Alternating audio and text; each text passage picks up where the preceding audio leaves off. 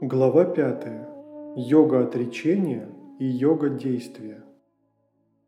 Арджуна. Кришна, ты превозносишь отречение от действия, однако говоришь, чтобы я шел путем йоги действия. Так скажи мне, какой путь лучше? Шри Кришна. Как йога отрешения, так и йога действия ведут к освобождению. Но из двух этих путей путь йоги действия лучше. В том, кто отрешился от мира, нет ни желаний, ни ненависти. Он пребывает вне двойственности и сбросил оковы последствий своих деяний. Наивные люди думают, что йога действия и йога знания – это разные вещи. Мудрый же видит, что это одно и то же.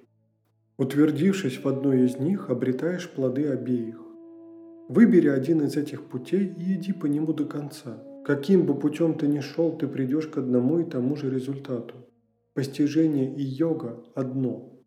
Видящий это видит, как все есть на самом деле. Если просто перестать что-либо делать, не занимаясь при этом йогой, это может привести к беде. Если же ты утвердишься в йоге, то быстро достигнешь единения с Богом.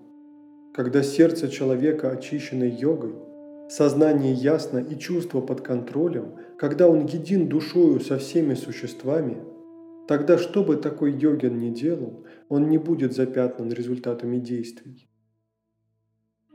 Человек, знающий истину, понимает, я ничего не делаю. Когда он видит, слышит, касается, держит в руках, движется, ест, опорожняется, говорит, обоняет, дышит, спит – открывает или закрывает глаза, он знает. Это всего-навсего органы чувств, взаимодействуют с объектами восприятия.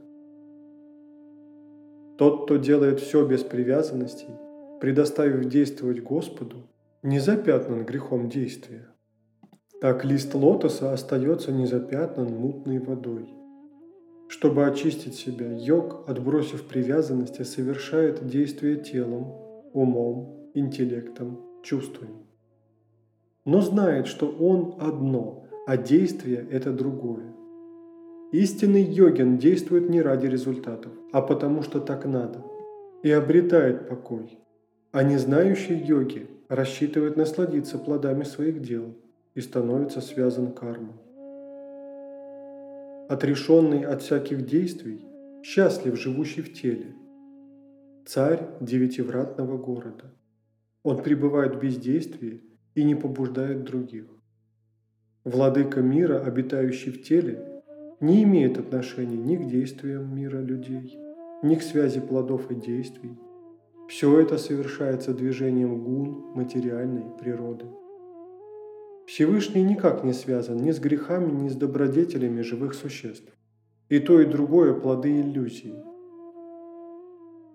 в этой иллюзии пребывают существа материального мира.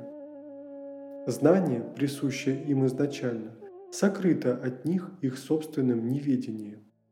Но когда это неведение рассеяно солнечным светом постижения Бога, тогда в человеке проявляется его подлинная высшая суть.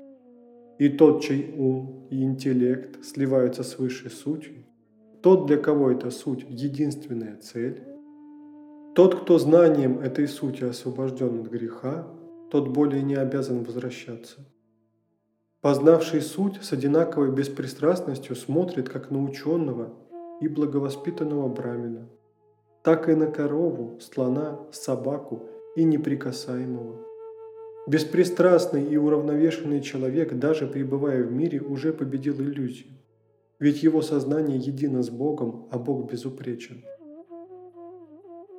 тот, кто познал Бога, не радуется приятному и не печалится от неприятного.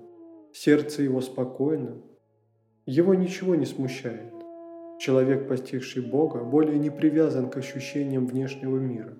Он обнаружил в самом себе источник неприходящего счастья, удовольствие, происходящее от соприкосновения с миром, источник страдания Арджуна – Однажды начавшись, они непременно закончатся, поэтому мудрый ищет радость не в них.